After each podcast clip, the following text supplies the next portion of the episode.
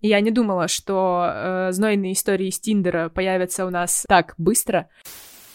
Я поворачиваюсь вот так боком, смотрю, чувак там просто, ну, где-то уже на своей орбите. Серьезно, я его прям потеряла. Одно дело, если это го, выпьем кофе, и совершенно другое дело, если это можно, я приглашу тебя на свидание. У нас что не вопрос, то лайфхак. Всем привет! Это подкаст «В наше-то время». Меня зовут Кира Бергвинд, я журналист и психолог.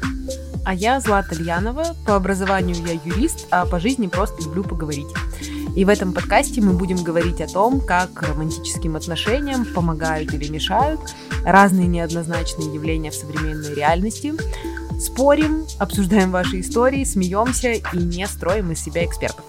Присылайте нам ваши вопросы в Инстаграм или чат в Телеграме в наше это время.